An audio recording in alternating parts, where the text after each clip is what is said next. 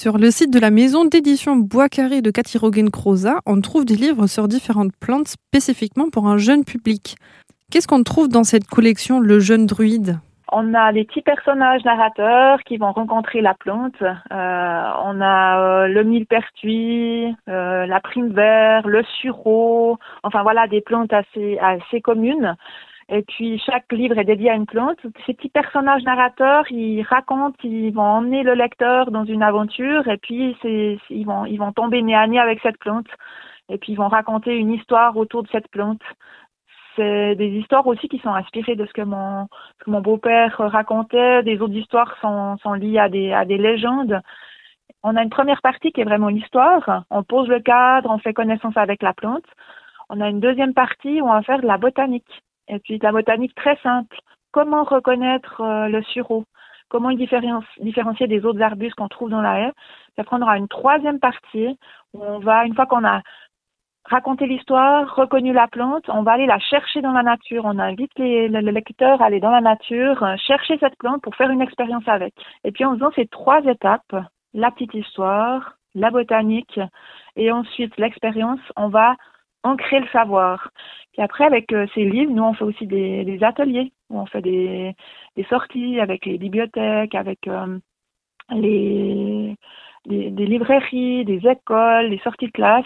On va utiliser le livre comme support, comme prétexte pour aller dans la nature puis faire quelque chose pour reconnaître, euh, les plantes et les, utiliser. Mais c'est vraiment un retour aux sources, ces livres. Je pense qu'il va falloir que moi aussi j'en achète et que j'apprenne un peu plus euh, sur les plantes. Ah ouais, c'est au fond de nous. Hein. Je pense qu'on a tous ces souvenirs un peu euh, d'enfance, effectivement, quand on allait dans la nature, euh, on, nous, on nous racontait un petit peu. Alors, certains plus que d'autres. Mon beau-père, Claude, il dit un bon garçon, et voilà, il a des anciennes générations, une bonne fille doit avoir dans sa poche un couteau suisse. Euh, pour pouvoir justement euh, couper du bois, faire des expériences, fabriquer une flûte.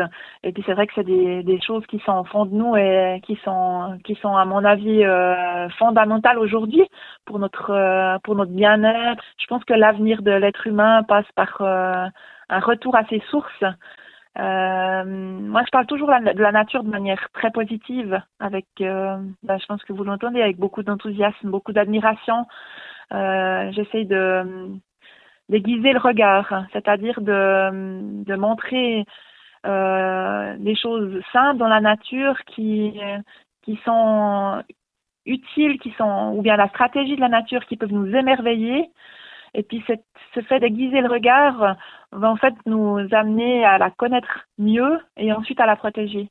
Je crois que c'était le commandant Cousteau qui disait qu'on ne protège que ce qu'on connaît.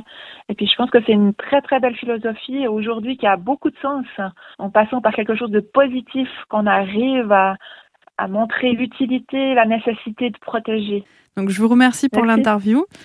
Et euh, moi, merci beaucoup. Et je vous souhaite une très bonne journée. Très bonne journée à vous aussi. Merci, au revoir. Merci, au revoir. Renouer avec la nature et les plantes sauvages permet donc de comprendre qu'il faut absolument les protéger.